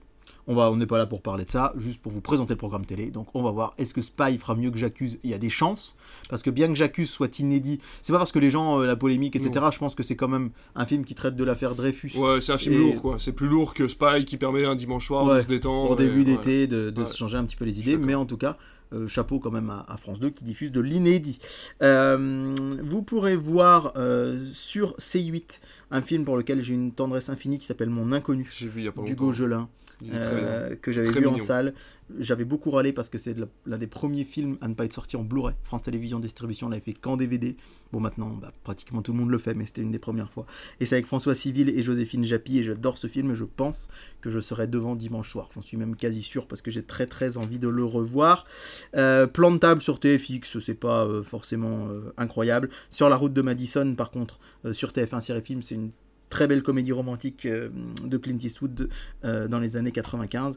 Et je crois que tu l'aimes bien, La Ligue des Gentlemen Extraordinaires sur Sister. C'est toi qui es fan de ce film Alors fan, ouais, j'aime bien, mais c'est vrai qu'il commence tout doucement à vieillir tendrement quoi. Ouais, moi je sais que bon, ça me ça me parle pas plus que ça, mais euh, Bah c'était un peu la, la- première Justice League euh, ou le, le- le premier Avengers de l'époque quoi. Tu voyais plein de super-héros, enfin pas de super-héros mais de personnages euh, connus. Euh, voilà, qui, qui, qui plein de références en fait à des contes que tu connaissais déjà d'avant, et je trouvais ça plutôt intéressant. lundi soir, Petit Pays sur France 3, première diffusion, Pas film vu. inédit. J'ai peur de Alors- regarder, j'ai- dans le sens émo- émotion quoi. ouais, ouais, je pense qu'il est fort. Ouais. Je l'ai pas vu non plus. J'espère que le président de notre association du cinéma ne nous écoute pas parce qu'il m'a prêté le roman à la sortie du film et je l'ai toujours pas lu. Il est toujours à la maison. Mais euh, je, je sais qu'il avait quand même beaucoup plu, mais par- apparemment il est quand même très très fort comme film. Donc euh, voilà. Euh, sur Arte, Rocco et ses frères, le duel des blockbusters, c'est Taken 3 sur W9 face à Geostorm Ah bah sur. TMC. Ah bah Qui avait été diffusé tout début janvier, c'était un des premiers films dont on avait parlé euh, Mm. sur Netflix et il avait cartonné, hein, il avait fait 4 millions quand Ouais, même, c'est ouais, énorme. ouais. Et moi je l'avais regardé, j'avais trouvé ça vraiment pas terrible, mais bon. Voilà par contre mon coup de cœur de lundi soir, c'est sur TF1 série film, c'est Le Fugitif avec Harrison Ford. Ah, je l'ai jamais vu. Euh, J'adore ce film, je l'avais regardé, je m'en rappelle très très bien. Je sais pas pourquoi. Des fois, c'est marrant comment le cerveau fonctionne parce que je sais pas pourquoi je me rappelle de ça, mais je me souviens l'avoir vu quand j'étais en terminale un dimanche soir pendant les vacances sur TF1 en deuxième partie de soirée. Ah ouais. Il avait commencé à 23h30, j'avais dit ouais j'essaye et le film fait quand même 2h20 Ah oui. donc j'avais tenu jusqu'à 2h du mat presque et je m'étais dit oh c'est trop bien et euh, du coup j'ai acheté le Blu-ray j'aime vraiment beaucoup ce film ah ouais, donc, euh, je vous invite à le regarder ce sera lundi soir et vraiment je l'aime je l'aime vraiment beaucoup beaucoup beaucoup mardi euh, je sais pas, c'est mercredi. Mardi, Taxi 2, on vous l'a dit avec en deuxième partie de soirée. Euh, Taxi 4 et sur France 2, une pièce de théâtre euh, avec Lionel Astier et Victoria Abril qui s'appelle Drôle de genre. Ah Une femme annonce à son mari qu'elle est à l'origine un homme quand elle apprend qu'elle est atteinte d'un cancer de la prostate. Euh, donc apparemment c'est une comédie on nous dit piquante sur un sujet fort, je veux bien le croire, mais c'est vrai qu'effectivement c'est un peu... Oui, dit comme ça, comment Oui, oui, ouais, bon. ouais. Euh, le Parfum Vert, c'est le film du mardi soir Oui. sur euh, Canal, euh, avec Sandrine Kiberlin et Vincent Lacoste, qui était sorti il y a quelques temps. Je l'avais pas vu moi personnellement, mais bon. Je crois qu'on l'a pas diffusé ici. Ouais, c'est possible qu'on l'ait pas diffusé. Et alors, je voulais vous en parler plus en détail la semaine prochaine, mais M6 commence déjà sa grille d'été. C'est le cas aussi un peu de TF1 avec euh, ses films, etc. Mais avec Snack Master, trouveront- trouveront-ils la recette Ah, secrète? ça m'intéresse tellement ce pas sera ça. tous les mardis soirs. C'est une sorte de top chef, on va dire, euh, pour euh, sur les sur les fast-food. Alors là, par exemple, par exemple. Le, le premier épisode, alors c'est avec euh, Thierry Marx, hein. Euh, le premier épisode, euh, oh, il va y avoir Johan Comte pardon, et Thierry Marx qui vont essayer de reproduire le Big Mac et le Whooper, donc le Big Mac de chez McDo et le Whooper de chez, euh, chez Burger King, puisque les recettes sont, euh, notamment des sauces, Mm. les recettes sont secrètes et ils vont essayer de les reproduire. Et donc, trouveront-ils la recette secrète? Chaque semaine, ils vont tester des recettes comme ça un peu cultes. Ouais. C'est pas fait pour moi, Ouais, moi mais, je, plus. mais je trouve ça un peu rigolo. Moi Donc, j'aurais bien aimé qu'ils aillent justement chercher des food trucks par exemple Ouais, euh, un peu partout en France et de leur et tu vois et de les mettre en concurrence. Là ça aurait été un vrai snack master parce que c'est vrai qu'on si je regarde plus les émissions de cuisine, j'adorais Masterchef parce que je me suis dit je pourrais y être. oui. Ça pourrait être moi qui pourrais Ouais, apprendre à cuisiner, à faire des plats. Et là, je m'intéresse plus aux trucs de cuisine parce que je me dis, mais jamais je pourrais manger ça. Dans le sens où la, la recette est tellement, Ouais. tu vois, extravagante. Et là, c'est pareil, un Big Mac, je veux dire. Le Big Mac, oui, c'est bien, ils vont essayer de le reproduire avec une sauce fait maison Ouais. et tout, mais toi, tu pourras jamais y toucher et tu sauras pas si le goût est meilleur Ouais, ou s'il est différent. C'est Et- la limite de la télé, effectivement. C'est ça, donc j'aurais bien préféré que ce soit des, des personnes lambda et qu'on sache par exemple que machin vient de La Rochelle ou que machin vient de Strasbourg avec son food truck et qu'il il fasse de la cuisine un peu extraordinaire quoi. Donc voilà, ça va être un des gros programmes forts Ouais. de l'été. On va Bah, guetter les mieux audiences. après, ouais, ouais, Et ce qui est cool, c'est comme, que, comme nous, on n'est pas encore tout de suite en vacances, on va pouvoir vous donner aussi des audiences de l'été. C'est vrai. Euh, c'est pour ça d'ailleurs, entre parenthèses, que j'espère qu'on fera comme, on pourra faire une émission tout début juillet pour vous donner les audiences du Tour de France. Parce que ça, pour le coup, euh, c'est assez hallucinant. À monter à des 4-5 millions de téléspectateurs En plein après-midi. Je, je tourne ma page, mais je la retourne parce que je veux pas que tu te spoil. Parce que le mardi 27 juin, je sais pas si tu travailles, David, mais je- j'espère Je que, j'espère que W9 va faire exploser les audiences. Puisqu'en prime time, nous aurons La La Land Mais non. diffusé sur W9. Oh, trop bien. c'est trop bien, ouais. C'est trop bien. chouette, C'est trop bien, c'est trop bien. C'est à Paris, hein, parce que La La Land, Euh, c'est pas forcément. c'est à euh, Paris. Mais encore une fois, C'est l'été. c'est l'été. Encore une fois, c'est l'été. C'est vrai que c'est un Et, beau film d'été en euh, plus. Ça sent la ouais. chaleur de Los Angeles, ouais, ouais, tu mais sais, c'est un- le- beau film d'été. Et l'été, les chaînes de télé osent. Et alors, si elles se loupent, on s'en fout. Mais par contre, si elles réussissent, Ouais. euh, bah, c'est que du positif. Donc c'est pour ça aussi que l'été à la télé, c'est hyper intéressant. C'est pas que des rediffs, que des choses comme ça. Et la preuve, c'est que ce soir-là, ça je vous l'avais euh, annoté, euh, TFX va diffuser un film inédit de 2012 qui n'a jamais été diffusé à la télé, qui s'appelle euh, The Love Coach. Est-ce que ça te parle? Non. C'est avec Gérard Butler, Oh, une comédie romantique attends. avec, Gér- Gérard Butler et Jessica Biel. Ah en ouais. fait, il est, euh, il est footballeur, il est divorcé. Et euh, en fait, bah, Gérard Butler, il est un peu beau gosse. Et surtout en 2012, il était encore Ah plus jeune. Et donc, mal, il devient entraîneur d'une équipe de, de jeunes, de jeunes enfants. Et euh, bah, il y a plein de femmes qui vont tomber amoureuses de lui. Et euh, lui, bah, il en a un peu marre, il est un peu gavé. Mais Jessica Biel va un petit peu allumer la, flamme- la flamme en lui. Alors, c'est pas Ah. du grand cinéma. Euh, ça dure quand même 2h05 hein, Ah, pour quand une comédie romantique. ouais Mais euh, bah, encore une fois, l'audace des chaînes de télé l'été, moi je- j'adore l'idée. Et euh, ce sera donc sur TFX. Énergie 12, je pense qu'ils peuvent faire un bon score ce soir-là, puisqu'ils vont diffuser Brise de Nice. Ils ont Ah oui, récupéré les ça droits. marche toujours bien, ça. Donc ouais, ils ont récupéré les droits à M6. C'est assez Ah c'est surprenant vrai, ça, de, ouais, ouais. de- de voir euh, débouler Après, ça. Drink Untold piqué à France 3. Voilà, ouais, ouais, ouais, exactement. Bon, je pense que le François leur a rendu bien volontiers. mais bon. Et sur Sister, alors c'est plutôt un classique d'habitude de Noël, mais là qui est diffusé l'été, c'est Picsou, le trésor de la lampe perdue. Euh, Tu l'aimes pas trop, toi, celui-là? bah, C'est-à-dire que je l'avais jamais vu. Et tout le monde me dit c'est génial, c'est génial. Et je l'ai vu à Noël 2021, il y a un an et demi maintenant. Et on me l'avait tellement survendu Bah oui, forcément. que voilà, c'est mignon. Ouais, et c'est cool qu'il y ait un film d'animation, on va dire euh, Donald Picsou, parce qu'en fait, ce qu'on oublie, c'est que Mickey, par exemple, il est iconique. Mm. Mais est-ce que vous pouvez me citer un long métrage Mickey diffusé le- Bah non. Et là, bah, ils en ont fait un avec Donald et Picsou, et donc voilà, pourquoi pas. Et à noter rapidement sur Gulli, Sherlock Gnome. Euh, je- Oui. Voilà. Voilà. C'est tout ce que j'ai à dire sur ce film.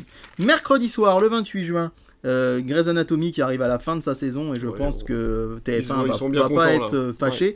Un documentaire sur, euh, sur euh, France 3 qui visiblement est très réussi, qui s'appelle Tour de France, une passion française. Ah. Le Tour de France va commencer la semaine d'après.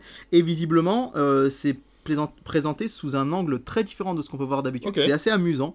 Donc euh, voilà, c'est sans doute pas dans la même veine que Netflix, mais si vous aimez la grande boucle, ça peut être intéressant à regarder. Un flic de Melville sur Arte, là c'est le grand classique du cinéma pour le coup pour ce mercredi soir. Euh, Suisse-France, un match de football espoir sur W9. À noter d'ailleurs qu'on sait que les matchs de préparation à la Coupe du Monde, puisque la France, là, les Françaises sont arrivées à Clairefontaine, et ils vont, elles vont faire deux matchs pour s'entraîner, on va dire, auparavant, Ouais. et que c'est W9 qui, a, qui aura les droits de ces deux matchs. France Télé a choisi de les laisser C'est plutôt sport de les laisser à France Télévisions. Euh, à M6, pardon.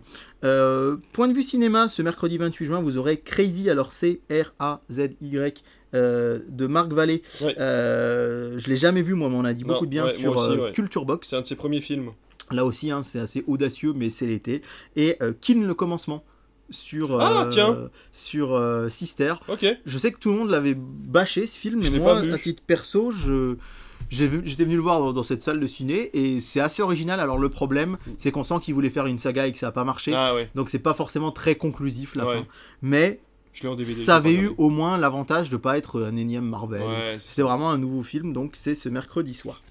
Et alors, euh, jeudi, euh, jeudi, ça devrait t'intéresser, David, puisque bah, Indiana Jones, ce sera euh, le lendemain de la Eh bah sortie oui. du film, et on aura fini, euh, M6 aura fini avec Indiana Jones, du coup je vais te faire un petit quiz. Ils vont relancer une saga après Indiana Jones sur M6 le jeudi soir en prime time pour cet été. À ton avis, qu'est-ce que ça peut être? Twilight? Non, ah non. Non, c'est plus emblématique que ça, si je puis dire. Bah, Retour vers le futur, c'est pas eux qui ont les droits. Non, c'est pas eux qui ont les droits. Et comme Indiana Jones, ça a un rapport avec euh, l'actualité cinématographique. Et Ce c'est plutôt... pas Mission Impossible? Et c'est Mission Impossible. Ah, c'est ouais. beau Alors c'est beau. Là, tu me dis c'est beau. Tu vas peut-être me dire que c'est un petit peu moins beau puisque c'est pas euh, dès le premier. Ils Oh. attaquent à Protocole Fantôme. Bah oui, forcément. Bah- Bah, oui, sinon ils ont pas le temps. Bah voilà, sinon ils ont pas le temps de tous les diffuser.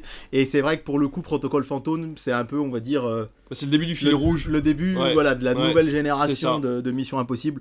Donc c'est plutôt. euh, Mais Pour avoir revu les trois premiers euh, récemment, sans dire qu'ils sont dispensables, c'est pas les films du siècle ouais, non Je m'en plus. souviens plus trop. Donc c'est pas très grave si vous avez loupé les trois premiers, euh, hormis Luther, donc le- l'espèce de d'acolyte qui est tout Oui. le temps avec lui, il n'y a pas de personnage récurrent, donc il n'y a pas besoin d'avoir euh, vu les trois premiers. Donc je trouve ça plutôt chouette de se lancer dans les dans l'émission impossible. C'est très bien. C'est très. Puis ça- M6 qui fait du cinéma, on est Ah oui, content. et puis avec régularité le jeudi soir, Ouais. parce que 4 Indiana Jones, plus là des missions impossibles, du coup il y en aura au moins 3. Mm. Donc ça fait quand même 7 semaines de rang avec du cinéma. Donc euh, En se disant donc- qu'ils vont peut-être passer les trois premiers une fois la sortie de celui-là c'est fait, pas c'est pas impossible. ou les caler sur W9. Ouais, Enfin, c'est, ça peut être, euh, ça peut être éventuellement ça aussi. Euh, donc Camillo, mon seigneur, on arrive euh, toujours sur C8, on continue la saga donc Camillo. Euh, le transporteur, l'héritage sur TMC, là aussi on continue. Visiblement, il est pas bien du tout celui-là, mais moi je ne connais pas. c'est Donc, pareil que le même acteur en plus, je crois. Ouais, c'est possible. C'est plus Satam dedans. D'accord. Donc je connais pas du tout la saga. Ah bah donc, voilà. euh, si- tu fais bien de le dire. Le Jaguar sur TF1 série film, Ah bah tiens. un film des années euh, 90. 80, ah, 80, ouais, 90. 90 ah ouais, avec euh, Patrick Bruel et Jean Reno. Ah oui, Et 27 robes sur euh, Chéri Ah, bah tiens. 25. qui plaît toujours bien celui-là Ouais, aussi. qui plaît aussi Ouais. toujours bien. Vendredi soir, The Will, le cercle des 7, toujours sur TF1, qui marche plutôt bien, même si là il n'y en avait pas eu cette semaine comme il y a eu le match. Et le blockbuster de Canal, eh ben, c'est Avatar, la voix de l'eau, en prime time. Euh, C'est-à-dire qu'il a été diffusé. En fait, ils ont vraiment fait le, le 14 Six juin, mois, bam, ouais, 6 six mois, mois. pour vraiment marquer le coup. Et là, ils le remettent dans leur. euh, dans, traditionnellement, on va dire, et je pense que c'est pas la dernière fois qu'il le passe en prime. Faut pas oublier que euh, le linéaire, ça marche aussi beaucoup pour Canal. hein. Ouais, ouais, Pour ouais, les gens euh, qui ont qui- juste, qui ont juste le décodeur, ils vont aller plus facilement euh, sur le linéaire que sur. MyCanal, parce qu'ils n'ont pas MyCanal forcément sur leur télé avec leur décodeur. Donc du coup, ils le repassent en, en prime, donc à voir ce que ça va donner. À noter que euh, ce sera le Cercle Rouge, hein, le film de patrimoine de France 5, et que M6 va diffuser Nos Jours Heureux Oh, super euh, en prime time un vendredi soir. Nakash donc, euh, euh, Toledano- euh, n- ouais, je l'ai jamais ça. vu moi, mais c'est bien Toledano et c'est Lakash. Toledano. Et je, je l'ai jamais vu moi, donc après tout, pourquoi pas. Je crois que je l'ai jamais vu en entier non plus. Et bah voilà, il- beaucoup de cinéma ouais, en prime ouais. time sur C'est M6, super. donc c'est plutôt chouette. Sur TMC, les Soudoués en vacances, hein, la, suite, du, la bon. suite du numéro 1, pardon. Sur Gully Hook, ou la revanche de Capitaine Crochet, donc M6 a récupéré les droits que possédait France Télévisions. Euh, bon, un grand classique, hein, là Oui. aussi, du cinéma. Euh, ce qui est plus surprenant, c'est que TF1 a racheté les droits à Canal du film Warcraft. Euh, c'est vrai qu'on n'imagine pas spécialement ça sur TF1 et donc ce soir-là ce sera diffusé sur TF1 série film J'adore Warcraft. je l'ai jamais vu moi ce, ce film. film. Et ben il sera sur TF1 série Super. film le 30 juin. Et puis euh, sur Chéri 25, le fabuleux destin d'Amélie Poulain. Ça fait longtemps qu'il est euh, pas passé à la télé. longtemps qu'il celui-là. n'est pas passé à la télé. Et un grand grand grand classique sur Chéri 25, on s'y attend pas forcément, mais c'est plutôt une bonne nouvelle. Et euh, on va terminer par dire un petit mot d'RTL 9 parce que c'est une chaîne qu'on aime bien avec un classique euh, pour certains, c'est les chroniques de Riddick euh, diffusées ce soir-là. Moi personnellement je l'ai jamais vu à l'époque, ça me tentait pas du tout et on m'a dit que ça avait très mal vieilli. Voilà. Eh ben merci mon cher David, encore une émission bien remplie, on vous a parlé de plein de trucs. Euh, alors sans vous spoiler, il doit rester à peu près une ou deux émissions à vous voilà, faire en ouais. hebdomadaire et puis on s'arrêtera pour l'été, euh, déjà pour se reposer un peu parce qu'il fait trop chaud dans le bureau et puis parce qu'au bout d'un moment, bon voilà.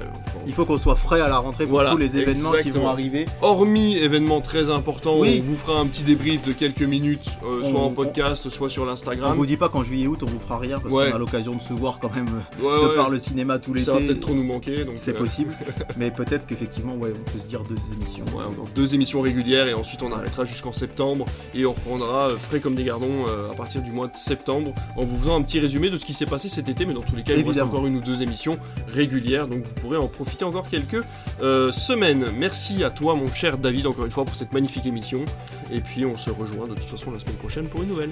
Merci, à bientôt.